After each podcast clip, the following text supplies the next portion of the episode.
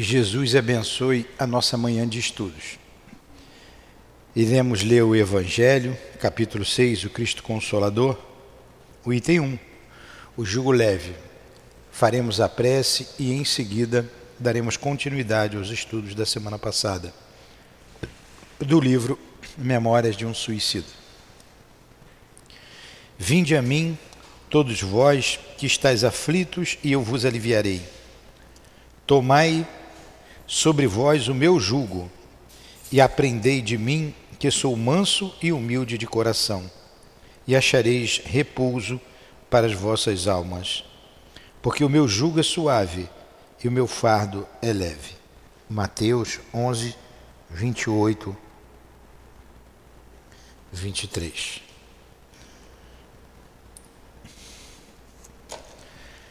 Jesus, estamos indo até ti, batendo a sua porta a porta do teu coração, porque somos todos espíritos necessitados da tua ajuda, do teu socorro, e na grande maioria aflitos, com o coração aflitos, buscando paz e consolação. Ajuda-nos, derrame sobre nós as tuas bênçãos de amor, de esperança e de paz Necessitamos, Senhor, deste alimento para a nossa estabilidade, para o nosso equilíbrio. Sustente a nossa casa nesta manhã de estudos. Rogamos que possamos, em Teu nome, invocar o nosso altivo, diretor desta casa de amor, bem como a coluna de espíritos que nos sustentam, para que a nossa segurança seja feita e o trabalho desenvolvido conforme os desígnios superiores. Também chamamos a Dona Ivone, junto com Camilo e Leon Denis, que participaram desta obra, para nos inspirar, nos ajudar no entendimento dos apontamentos desta manhã. Então, em nome desses espíritos amigos, dos espíritos irmãos e amigos que dirigem esta casa de amor, em nome das nossas irmãs queridas, em nome do amor, em nome do nosso amor, do teu amor, Jesus, mas acima de tudo, em nome do amor de Deus, nosso Pai, é que pedimos a devida permissão para iniciarmos os estudos da manhã de hoje. Que assim seja. Graças a Deus.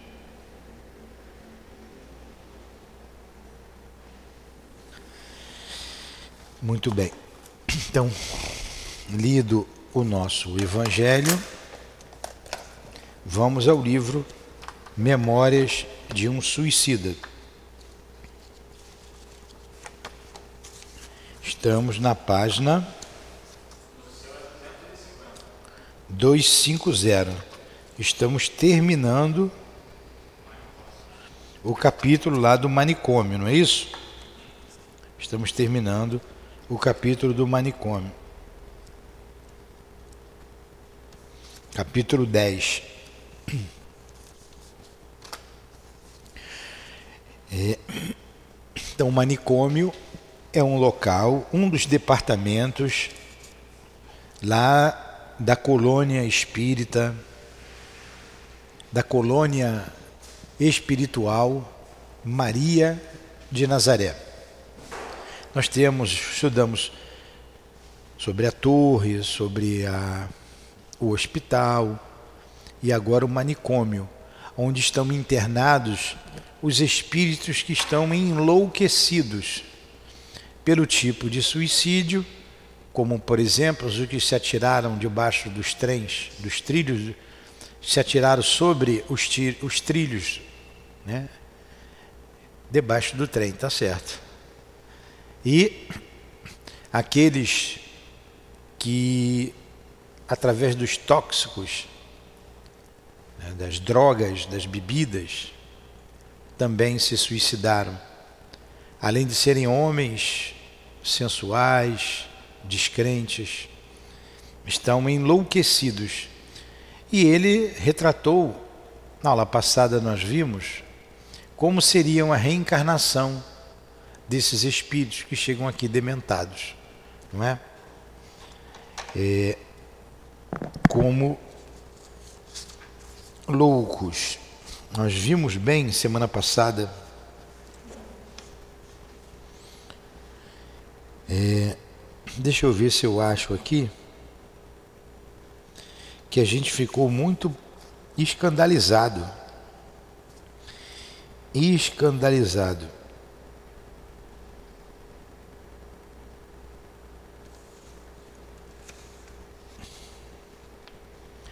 Mas tudo bem, vamos continuar aqui.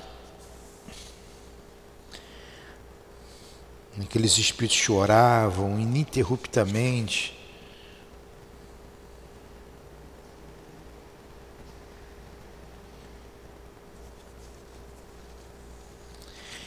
É, meus amigos, vamos continuar aqui. Vamos lá.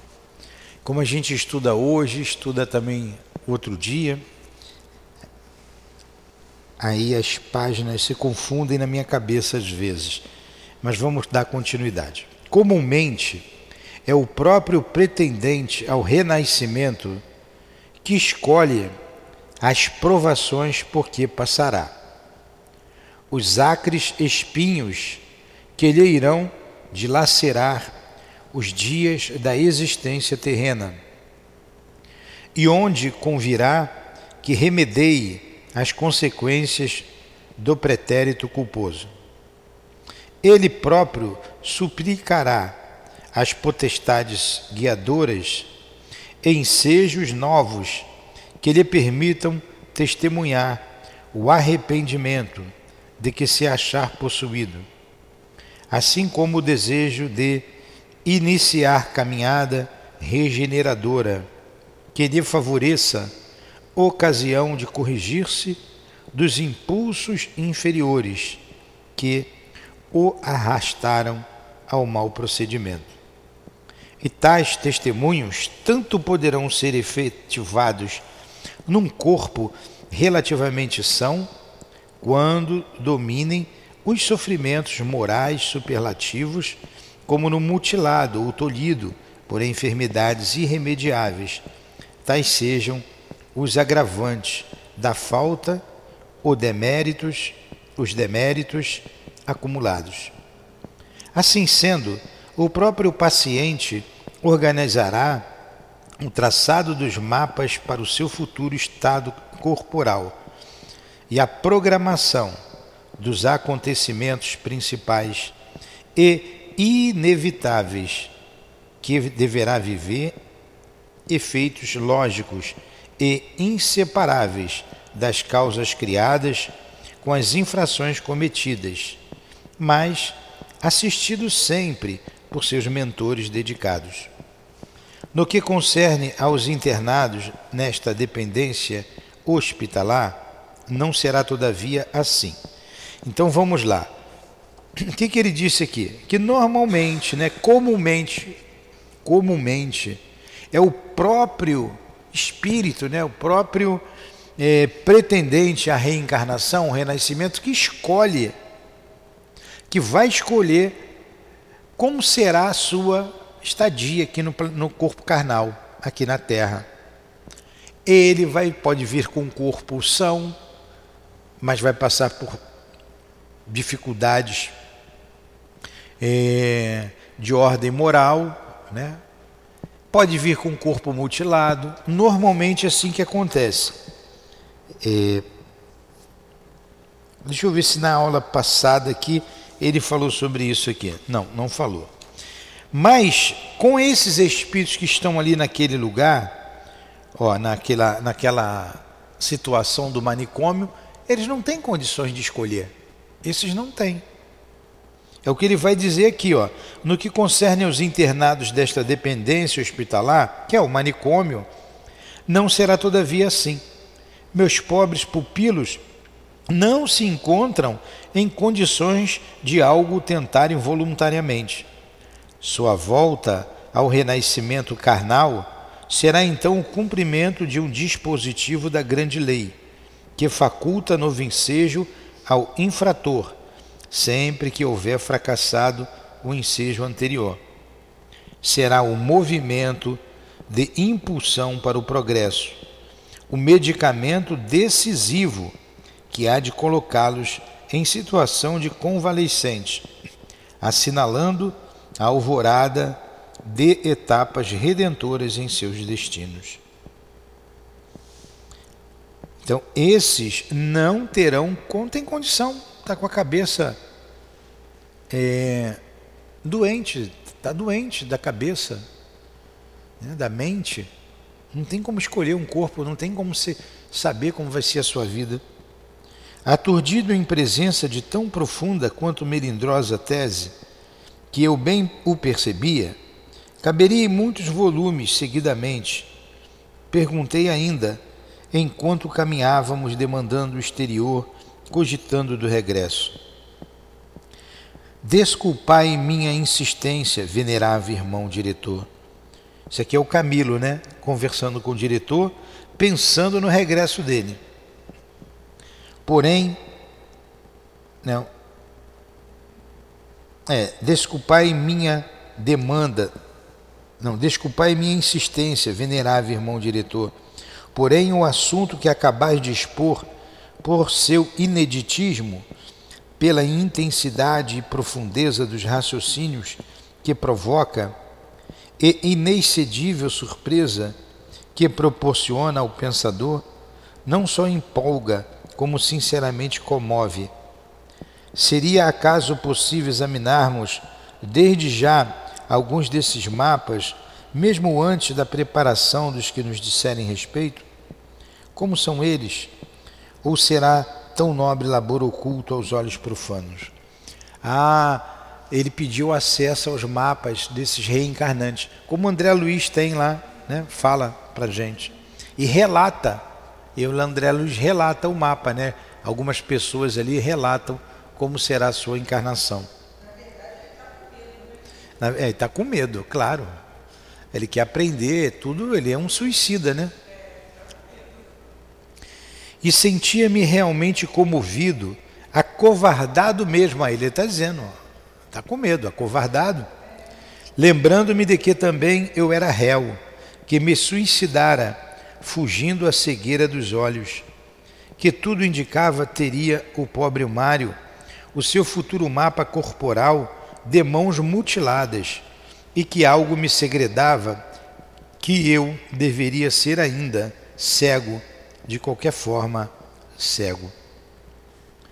Irmão João, de certo percebeu a angústia que me assombrava a mente e o coração, pois que assumiu expressão de inconfundível bondade ao responder. Certamente que um serviço de tanta responsabilidade não será realizado publicamente para divertir curiosos, que também os há aqui. Não obstante, com recomendações de autoridades competentes, as câmaras poderão ser franqueadas à visitação. Sereis encaminhados a elas. Estou certo, visto tratar-se da necessidade de vos ministrar instrução. Porfiai por vos não desanimarmes ante as perspectivas futuras, meu irmão, meu amigo. Confiai antes na inexcedível ternura de nosso amado Mestre e Senhor, que é o guia infalível dos nossos destinos. Lembrai-vos outro sim, de que aquele que estabeleceu a sabedoria das leis que regem o universo também vos saberá fortalecer para a vitória sobre vós mesmos. Poxa, você vê, né? E vai ser franqueada a ele a entrada para ver, mas tem muitos curiosos lá e também curiosos na Terra. Vamos ver o que vai acontecer lá na frente, se nós vamos ter acesso a alguma reencarnação. Mas ele está adiantando já dele, ele vai voltar cego, adiantando a do nosso irmão Mário, Mário Sobral, que vai voltar sem as mãos, mutilado. Não é? Então, essa é a bênção da reencarnação. Aí você diz: Deus castigou, tirou as mãos dele. Deus castigou, tirou os olhos dele. Não. A consciência dele o acusa e pede para vir assim. A gente num corpo perfeito, nós estamos num corpo perfeito, estamos aqui. Já não é fácil. A vida na Terra não é fácil. Ontem eu aprendi muito, quem está nos ouvindo, normalmente os amigos aqui da nossa casa, eu peço para que assistam o nosso irmão Cláudio Conte, que fez a palestra de ontem às 17 horas. Eu assisti, ouvi em casa com calma e muito boa a palestra dele, muito boa. E ele fez umas colocações, usou um raciocínio ali muito lógico, muito interessante, mas que se resume no que está no Evangelho quando diz que nós somos espíritos rebeldes à lei de Deus. Todos nós somos rebeldes. Por que, que nós estamos num planeta de prova, de expiação? Aí ele fez o seguinte raciocínio: será que Deus criou um planeta de prova e expiação para botar espírito aqui em prova e expiação? Ele criou para isso? Ele criou espírito em prova e expiação? Não, não. Nós é que nos rebelamos contra a lei de Deus. E o planeta é o planeta. O planeta vem evoluindo normalmente, as forças físicas vêm se acalmando, mas nós estamos aqui. E o planeta de regeneração vai chegar. Na verdade, está todo mundo esperando um passe de mágica, né? Eu ficar sentado, opa, hoje é mundo de regeneração. Mas quem que tem que se regenerar? Nós. Nós é que temos que mudar. Se nós não mudarmos, vai continuar do jeitinho que está. As leis humanas, né? a política, tudo do jeito que está. Se a gente não mudar, não muda nada. Creio, ele não falou isso. Então creio aqui também a minha visão, também não não está aqui escrito. Creio que é, por ordem divina, né, Jesus, o comandante da terra, o nosso, o nosso diretor, o nosso dirigente maior, enviará muitos espíritos bondosos para provocar essa mudança interna. Eu sempre imagino é, um milhão de Chico Xavier, hein? um milhão de altivos, um milhão de, de Valdos, um milhão. Esses que são exemplos para a gente aqui na Terra, nós sabemos que o modelo é Jesus. Mas muitos espíritos superiores, bondosos, reencarnando, vão nos contagiar. E a gente vai mudar a nossa maneira de ser. Então, espíritos elevados reencarnando no campo da política, no campo da ciência, no campo da filosofia, no campo da religião, para mexer no planeta, mexer na mudança, na nossa mudança, na nossa transformação. Aí sim o planeta será um mundo mais feliz. O mundo é feliz por causa das pessoas que estão no mundo. Uma família é feliz porque eles são felizes. O pai, o marido e a esposa né, se dão bem, se, se respeitam, se amam os filhos são educados é, é, moralmente, intelectualmente, então você tem uma família feliz. Aquela família é feliz porque aquelas pessoas são felizes. Não é isso? Elas vivem em harmonia. Uma família cristã, uma família espírita, uma família budista, uma família. por aí vai. Católica, protestante, são educados daquela forma, então vive, pensam daquela forma. Então pensa numa família feliz. As pessoas são felizes. E o mundo é uma grande família. Quando nós modificarmos, nós vamos ter a terra mais feliz. E a gente estava dizendo, a vinda desses espíritos para cá será muito dolorosa, como disse aqui o, o, o nosso Miguel de Santarém. Aí nós dissemos, nós que estamos aqui no corpo saudável, já é Não é fácil. É fácil a sua vida? Como é que é seu nome? Rosângela. É fácil, Rosângela? Não é fácil. É fácil, Sandra? Não é, não é fácil, é fácil. E nós estamos numa casa espírita. A gente está sendo regido pelo Evangelho de Jesus. A gente precisa. Por isso que a gente estuda muito na casa espírita. Para que o Evangelho seja o ponto em comum das nossas diferenças. Nós somos diferentes, pensamos diferente, como estávamos conversando ainda há pouco. Mas tem um Evangelho para poder nortear os nossos passos. Então estudamos o Evangelho para isso. Mesmo com o Evangelho, então a gente ó, falou da família, corpo perfeito, casa espírita, Evangelho, e não é fácil. Não é fácil por quê? Porque nós somos difíceis, nós somos complicados. Mesmo conhecendo o Evangelho, mesmo tendo o norteador Jesus Cristo em nossas vidas, quanto sectarismo, né? quanta complicação. Porque o homem é complicado.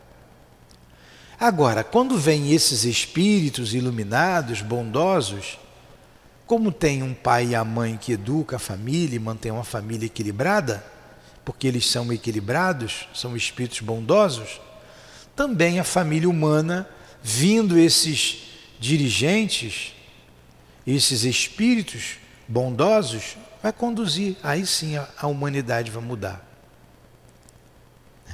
Só assim que muda. Não tem como eliminar. A cabeça mais fácil, essas, essas ideologias materialistas, elas dizem assim: elimina, elimina, mata, tira, tira. Na verdade, o espírito não morre. Senão seria muito simples, muito fácil.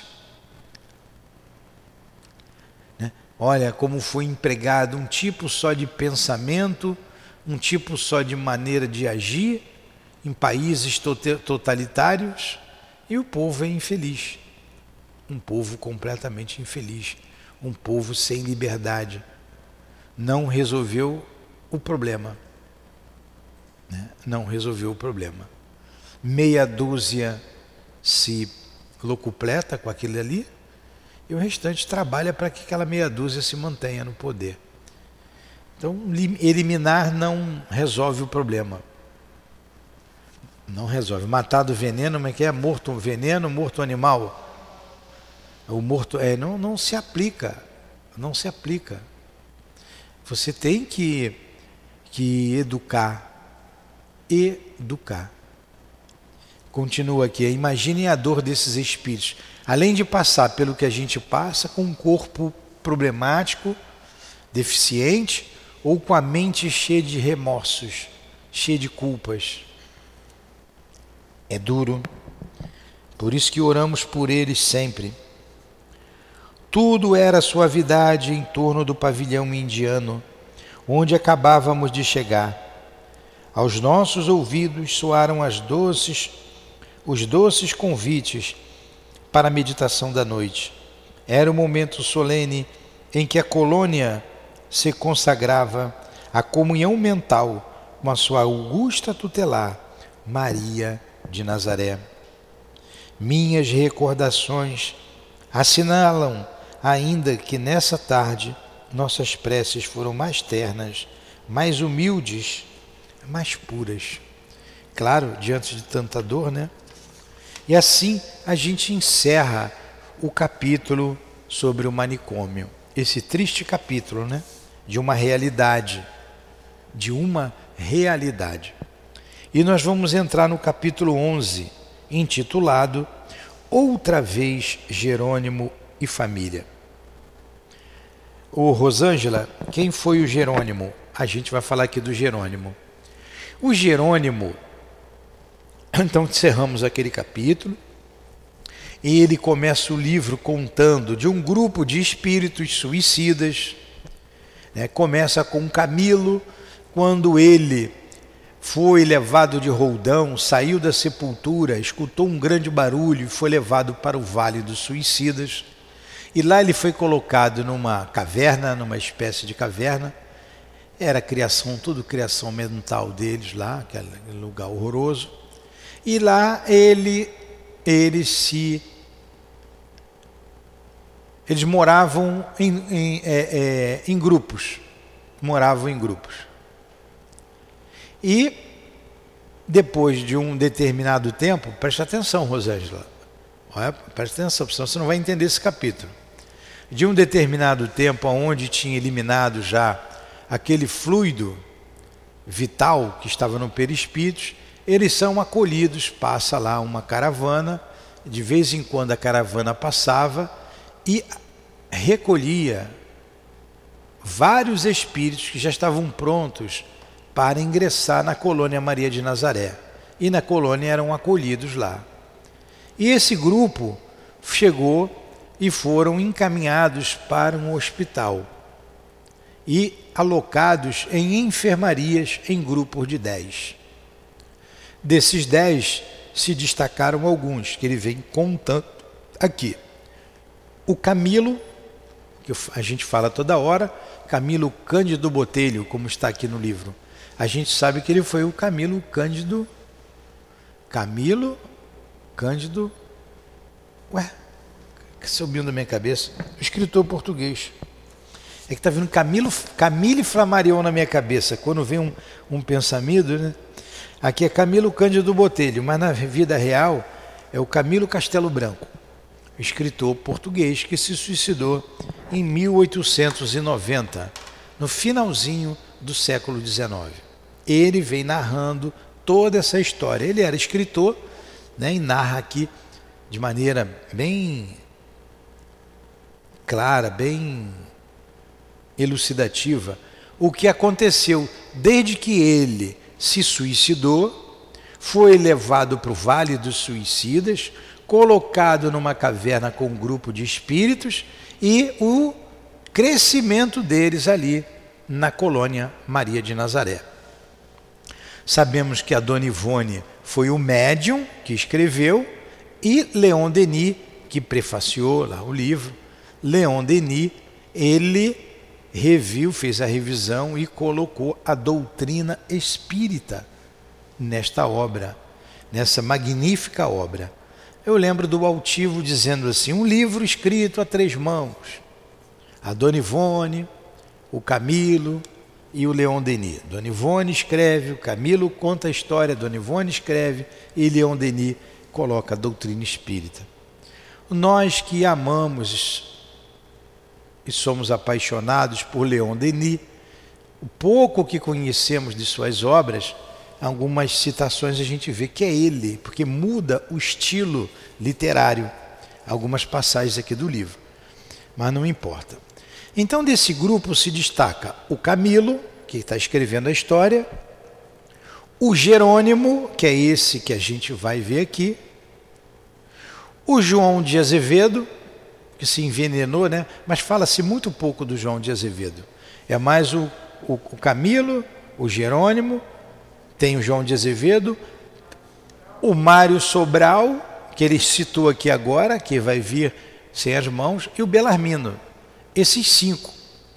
Embora fosse grupo de dez, esses cinco. E dos cinco, muito pouco cita-se no início o João de Azevedo e depois não se fala mais. Então até aqui vem o, o Jerônimo, que era um comerciante de vinhos, que deu um tiro na cabeça, se suicidou com um tiro na cabeça o Belarmino, Belarmino cortou os pulsos.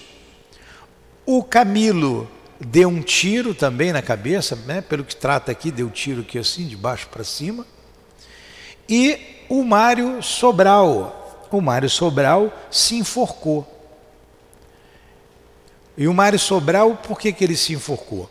Ele amava uma mulher que era amante dele, ele era casado, tinha filhos, mas amava esta mulher, uma brasileira, Eulina.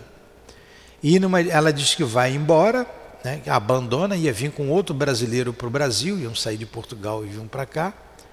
E ele não aceita, eles discutem, e ele então mata a Eulina, enforcando com as duas mãos.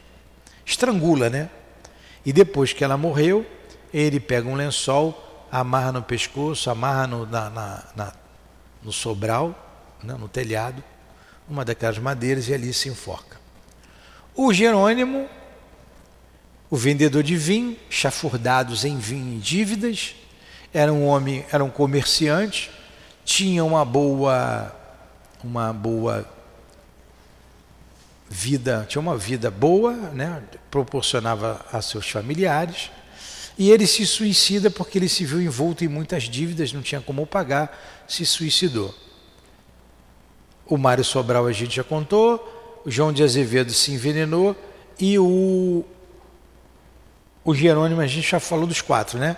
O Belarmino se suicidou porque ele era materialista, ele era discípulo de Augusto Conte, para ele não existia nada depois da vida, tudo se acabava ali. Um homem intelectualizado, poliglota, professor de dialética, um, um homem fino, e pegou a tuberculose. Como a tuberculose não tinha cura, ele pensou: vou morrer de qualquer maneira. E eu vou então contaminar outras pessoas? Não, vou acabar logo com isso. Morrer hoje ou morrer amanhã é indiferente, então vou morrer logo. Aí cortou os pulsos. Então ele vem contando a história desses, desses personagens. E hoje, outra vez, Jerônimo e família. Então Jerônimo era casado com Zulmira e ele tinha três filhos. Margaridinha, que ele fala muito, era uma menininha, acho que de oito anos que ele deixou quando ele se suicidou, né? A Margaridinha, o, como é o nome do menino do rapaz? Leonel, Leo, eram quatro filhos um, um rapaz de três moças. É. Ele fala muito da Margaridinha. Nós vamos ver aqui, ele vai falar o nome de todas elas novamente. O que, que fez Jerônimo? Jerônimo foi um rebelde lá na colônia Maria de Nazaré. Como nós somos rebeldes no planeta Terra. Jerônimo disse assim: Eu quero ir à Terra ver a minha família. E os espíritos disseram: Olha, ele disse assim: Eu estou preso aqui, eu sou um presidiário ele foi ajudado a beça e mesmo assim se rebelou. Ele, não, você não está preso, mas não pode ir, não deve ir. Não, eu quero falar com o diretor da casa. Quem é, que, quem é o diretor da casa aqui? Quem é que manda aqui? Eu quero falar com ele. Foi concedido. Ele foi até o diretor, o irmão Teócrito, o responsável por eles ali, aquele local, e irmão Teócrito o aconselhou a não vir, que não era o momento. Mas ele insistiu tanto que o irmão Teócrito disse: tudo bem, você vai para servir de exemplo de todo mundo. Tudo que acontecer vai, vai, vai, vai ser por tua livre, vai cair na tua conta. Você está escolhendo. Toda a responsabilidade é sua. Tudo bem, você vai, mas nós vamos mandar uma guarda com você. Você não vai sozinho. E foi uma cena tão triste que o irmão Teócrito chorava até, chorava com a, teimosia eh, do Jerônimo. Jerônimo promete uma porção de coisa. O que, que Jerônimo faz? Arruma um buquê de flores e vem, bota a sua melhor roupa, né, como ele foi visto, de fraque, né, de terno, bonitinho, e vem à terra. Quando ele chega aqui, que ele bate na porta, ele foi levado até a casa dele, lá em Portugal. Ninguém atende, a casa ninguém atende. Ele grita o nome da esposa, o nome da filhinha, Margaridinha, papai chegou. Grita, ele se sentindo muito humano ainda, né? Muito humano. Ele nem se deu conta que eles não iriam vê-lo. Mas ele se sentia tão humano, tão humano, que ele achava que os parentes iam vê-lo. E na verdade, alguns espíritos lá, debochados, disseram assim: ô, oh, comerciante de vinho, né? Sua mulher não está mais aí. E ele resolve entrar, não acredita, entra na casa, vê os móveis diferentes, vê tudo diferente no, do, do que ele deixou. Olha uma folhinha, ele vê a data lá e vê que já tinham se passado 10 anos do seu suicídio. Ele leva um susto. Aí os espíritos, olha, tua mulher está lá no cais da Ribeira. Está lá no cais, vendendo, vendendo a filha frete. Né? É uma peixeira. Ele não acredita. Quando ele vai lá, ele vê a mulher explorando a filha lá sexualmente, vendendo peixes, e ele em quase que enlouquece com aquela cena. É retirado dali, os espíritos pedem para ele voltar, ele não, eu quero ver, eu quero ver os outros. Ele vai ver o filho, o filho está preso. E o filho começa a pensar no pai, ele começa a se desesperar, e se ele continua ali, o filho ia se suicidar também. Estava no cárcere o filho. Aí os guias disseram assim: agora chega. Ele queria ver os outros filhos, mas ele se rendeu. Agora chega, vamos voltar. E voltaram. Voltaram e dali ele foi isolado. Ele foi para um lugar chamado isolamento. Ele foi isolado. Saiu do, do, do, do, grupo desses amigos que estavam juntos. Então, o Jerônimo foi o rebelde do grupo, o mais rebelde do grupo. Todos eram rebeldes, ele foi o mais rebelde. Então ele ficou no isolamento, já estavam ali há mais de um ano, dois anos, eu não me lembro bem aqui a data, e se reencontram agora.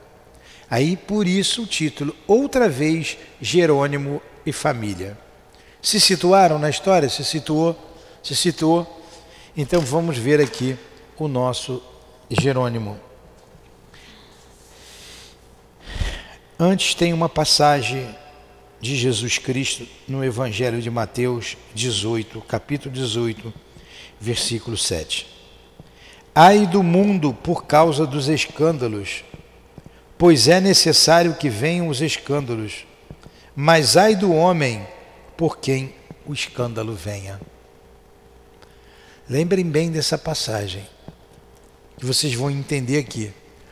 Ai do mundo por causa dos escândalos, pois é necessário que venham os escândalos, mas ai do homem por quem o escândalo venha.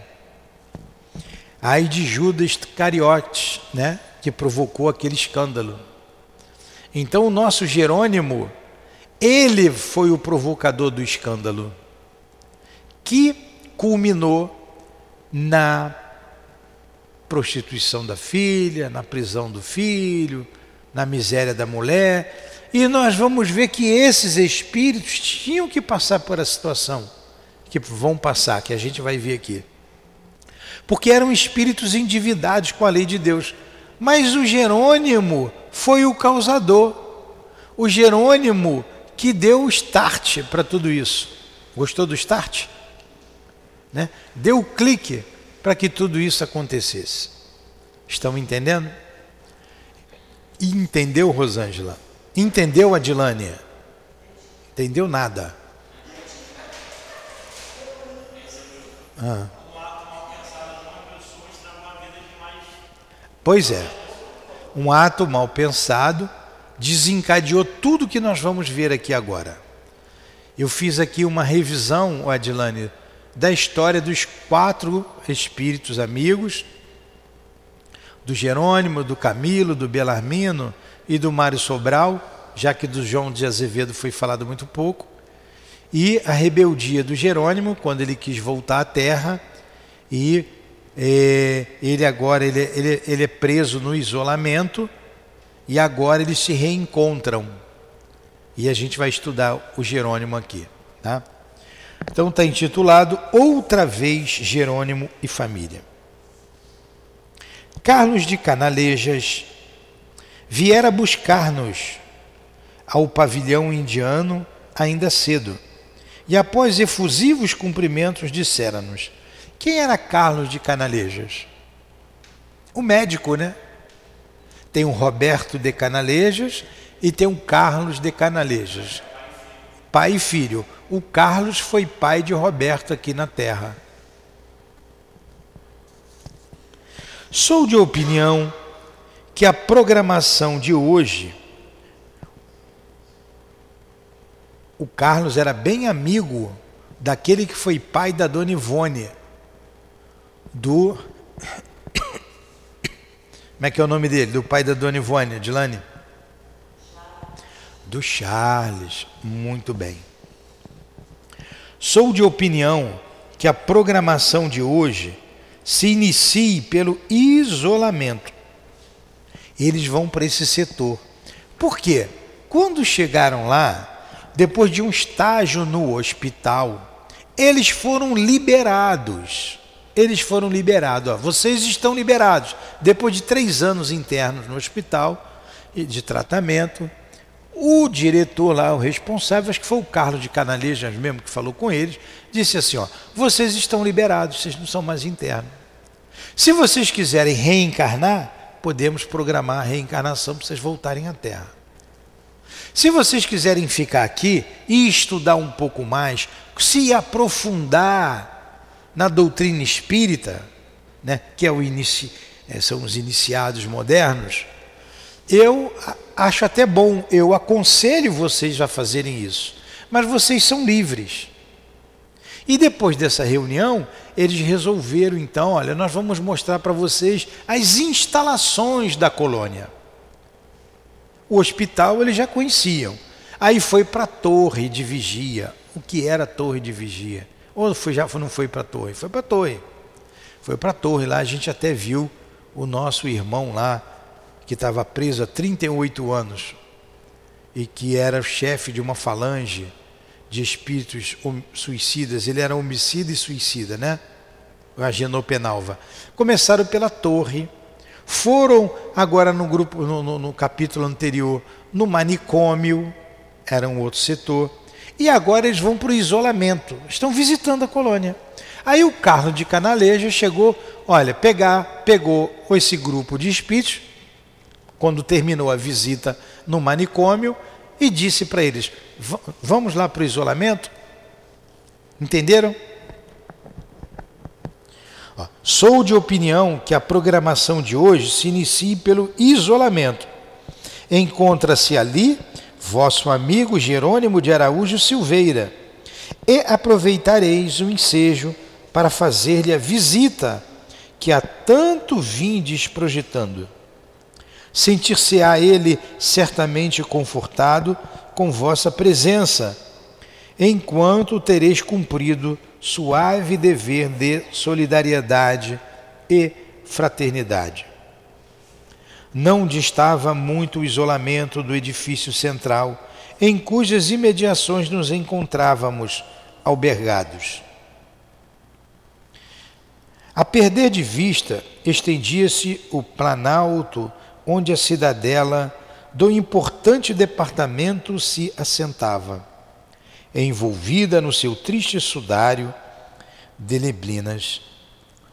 Ao longo dos caminhos que trilhávamos, destacavam-se tabuleiros de açucenas e rosas brancas, que se diriam ser as flores mais adaptáveis ao melancólico retiro. Vinha-nos a impressão de que o departamento hospitalar, assim o da vigilância, seriam arrabaldes bucólicos de uma grande metrópole cujos ecos à distância não nos permitia suspeitar. É uma cidade imensa, hein? E conversávamos familiarmente, pouco nos apercebendo de que já não éramos homens, e sim espíritos despojados das vestiduras carnais. Então eles conversavam como homens, mas nem, mas nem se davam conta que não eram mais homens, né? De tão materializados que eles estavam. A direção do isolamento, assim como o tratamento fraternal dispensado aos penitentes, eram idênticos aos das demais filiais que visitáramos, inspirados na mais convincente justiça, na caridade amorosa e fraterna. Encontravam-se, com efeito, asilados, além daqueles muros imensos, onde nem mesmo faltava a interdição de uma ponte elevadiça, pobres colegas nossos a quem as dores impostas pelo desânimo ou a revolta sobrepujavam as do arrependimento pelo mau ato praticado. Olha só, as revoltas indo além do arrependimento. Nestes corações desolados e inconsoláveis, o arrependimento limitava-se ao insuportável pesar de concluírem que o suicídio para nada mais aproveitara, senão para lhes dilatar e prolongar os sofrimentos antes julgados insuportáveis, além de lhes apresentar, entre outras, a desalentadora decepção de se reconhecerem com vida, mas separados dos objetos de suas maiores predileções. O que, que ele está dizendo ali? Eles estavam desolados, eles estavam é, inconsoláveis. O arrependimento, é, como ele colocou aqui, se limitava ao insuportável, prolongando ainda mais ainda, dilatando ainda mais os sofrimentos. Por quê? Porque não resolveu o problema deles. O problema que eles consideravam insuportável na vida, não, eu estou com esse problema, não dá mais, eu vou me matar. E se mata. O problema continua, porque o problema. Hã? Não, vai piorar pelas consequências. O problema continua, ele não resolveu o problema. Continua com ele. E a decepção, porque ele não morreu. A grande decepção. E como ele não morreu, não resolveu o problema, piora, porque ele não pode voltar para resolver. Aí ele se arrepende. Ele, o que foi que eu fiz comigo? Isso pode levar o espírito às raias da loucura, como aconteceu com aqueles espíritos que nós vimos lá no manicômio. E reencarnar alucinado nós vamos ver que o remorso que o, que o, o nosso Jerônimo teve traz grandes, trouxe grandes prejuízos para ele. Grandes prejuízos. Você então é, é, não resolve o problema, a morte não existe, e pior ainda, pelas consequências que traz o suicídio. É isso que ele está dizendo aqui. Aí ele continua: Nestes corações desolados e inconsoláveis, o arrependimento limitava-se ao insuportável pesar, ao insuportável pesar de concluírem que o suicídio para nada mais aproveitara senão para lhes dilatar e prolongar os sofrimentos antes julgados insuportáveis. Além de lhes apresentar, entre outras, a desalentadora decepção de se reconhecerem com vida, mais separados dos objetos de suas maiores predileção. Olha a decepção, eu estou vivo e não estou junto de quem eu amo. Pode-se mesmo afirmar que o isolamento era especializado nos casos sentimentais pois é sabido que o sentimentalismo levado ao excesso constitui gravíssimo complexo enfermidade moral capaz dos mais deploráveis resultados. Olha, então o isolamento era especializado em casos sentimentais, pessoas que se mataram por amor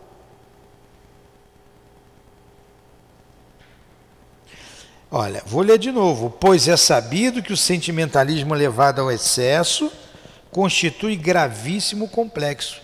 É uma coisa muito grave. É enfermidade moral capaz dos mais deploráveis resultados. E, quer dizer, tem gente que mata por amor, se mata por amor, é suicida e homicida por causa de amor. Uma coisa complexa. Aí depois ainda tem as consequências de tudo isso. E encontramos com efeito ali os mais variados casos de suicídios sentimentais, em que o réprobo, réprobo é o condenado, é agitado por vero sentimento extraído do coração. Não resta dúvida, conquanto desequilibrado, desde o amante ofegante de paixão e ciúmes, pela felicidade concedida ao rival feliz, até o chefe de família, desorientado por impasses dificultosos, ou o pai subjugado pelo desalento ante o esquife do adorado entezinho, que era a razão de sua felicidade. Olha aí, o sentimentalismo aí também, não só entre eh, cônjuges e também entre filhos, né? Que desencarne o pai ou a mãe desalentado comete suicídio. Consternação geral dominava o ambiente dessa filial do Hospital Maria de Nazaré. Invariavelmente insatisfeitos, seus hóspedes apresentavam o característico das criaturas irresignadas e impacientadas por tudo, além de se entregarem à dor sem se animarem a esforços para vencê-la. Retendo-a antes com exagero de um sentimentalismo doentio e piegas, enquanto engendravam novos motivos para sofrer por meio de autossugestões pesadas que lhes envenenavam todos os instantes. Olha o que ele coloca aqui. Eles se alimentavam. Ó, o que, que acontecia lá? Vou ler esse pedacinho aqui de novo. De uma autossugestão. Eram mais motivos para sofrer. Ó. Consternação geral dominava o ambiente dessa filial do Hospital Maria de Nazaré. Invariavelmente insatisfeitos, seus hóspedes apresentavam um característico de criaturas irresignadas. O que é a resignação? É a conformação diante de uma dificuldade. A Lurdinha desencarnou. O que, que eu posso fazer? Eu tenho que me resignar. Eu não vou trazê-la de volta. É impossível. E resignação é revolta, você não se resigna com aquilo, você não se conforma. Então eles eram irresignados, insatisfeitos, impacientes. Claro, tudo isso. E por tudo isso, além de se entregarem à dor, né, que é fruto desse sentimento aí, sem se animarem a esforços para vencê-la, retendo-a antes com exagero eles não faziam esforços para vencer esses sentimentos, a dor. Eles queriam mais ainda, retinham isso neles, com o exagero de um sentimentalismo doentio e piegas, enquanto engendravam novos motivos para sofrer por meio de autossugestões pesadas que lhes envenenavam todos os instantes. Olha, autossugestões. Por exemplo, eu fui traído, eu fui traído. E você então imagina a cena da traição. Aonde foi? Como foi? E então isso aí é uma autossugestão para que você exagerasse esse sentimentalismo doentio. E aquilo só piorava as, as condições dele remoendo, remoendo e criando coisas, criando coisas, se autossugestionando. Eram irresignados, impacientes e insatisfeitos. Era esse grupo de espíritos que estavam ali. A direção interna do isolamento por isso que eles estavam isolados de todos os demais, para não contaminarem os outros que estavam já numa, num processo de tratamento e num estágio mais desenvolvido desse tratamento. Então, a direção interna do isolamento, tal como da torre, achavam-se confiadas a um sacerdote católico, em vez de um daqueles atraentes iniciados a quem já nos habituáramos ver à frente das organizações da colônia. Todo o corpo, quer dizer, era um padre católico que estava lá como responsável desse setor da colônia, o isolamento. Então vocês estão vendo que a religião não é você ter, você ser espírita, ou você ser católico, ou você ser, seja lá o que for, um pastor, não te dá carteirinha para está num lugar elevado. É o que você faz da religião. Ó, ele é um padre e está à frente desse é, delicado setor da colônia Maria de Nazaré. É o Miguel de Santarém, a gente vai ver já já o nome dele. Todo o corpo de auxiliares internos, aliás, era constituído de religiosos católicos, exceção feitas do corpo clínico, que se compunha de psiquistas iniciados.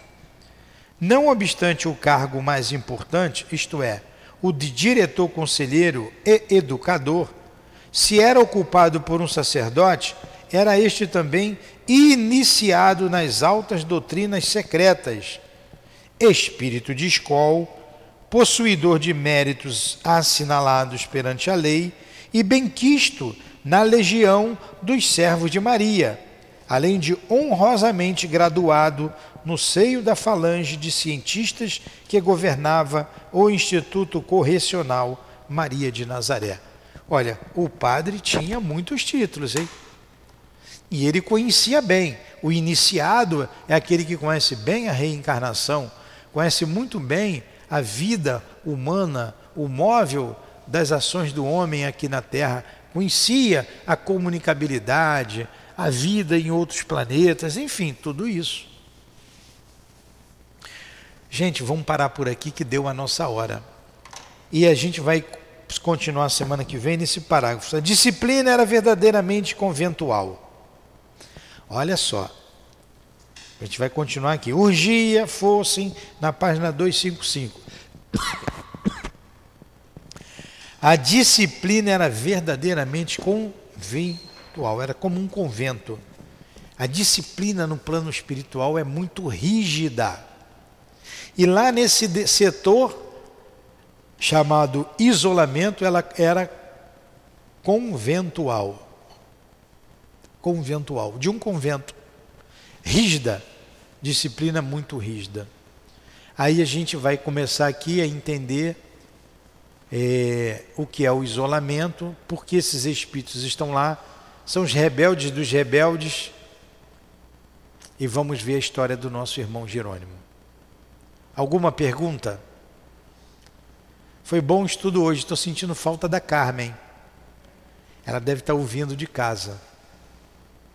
Carmen, Carmen. Então vamos fazer a nossa prece, agradecendo a Deus em primeiro lugar, pela sua imensa misericórdia e amor, o Deus que sabemos existir e que é todo o amor, mas que não conhecemos.